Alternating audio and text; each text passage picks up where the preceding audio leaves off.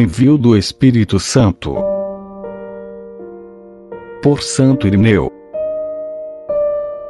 Ao dar aos seus discípulos o poder, para que fizessem os homens renascer em Deus, o Senhor lhes disse: Fazei que todos os povos sejam meus discípulos, batizando-os em nome do Pai, e do Filho, e do Espírito Santo.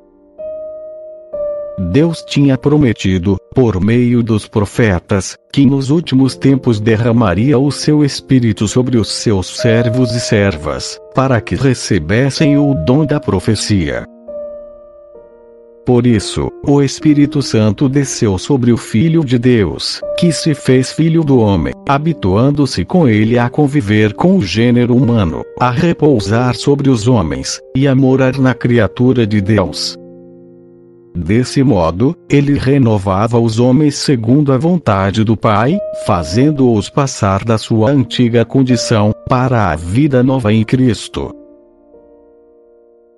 São Lucas nos diz que esse Espírito, depois da ascensão do Senhor, desceu sobre os discípulos no dia de Pentecostes, com o poder de dar a nova vida a todos os povos, e de fazê-los participar da nova aliança. É por isso que naquele dia todas as línguas se uniram no mesmo louvor a Deus.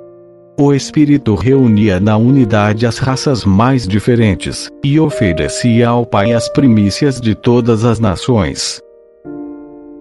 Foi por isso que o Senhor prometeu enviar o Paráclito, que tornaria os discípulos capazes de receber a Deus. Assim como a farinha seca não pode, sem água, tornar-se uma só massa nem um só pão, nós também, que somos muitos, não poderíamos nos transformar num só corpo, em Cristo Jesus, sem a água que vem do céu.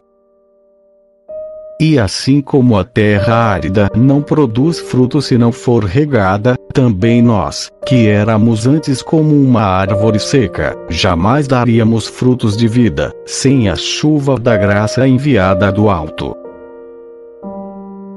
O Espírito de Deus desceu sobre o Senhor como espírito de sabedoria e discernimento, espírito de conselho e fortaleza, espírito de ciência e de temor de Deus.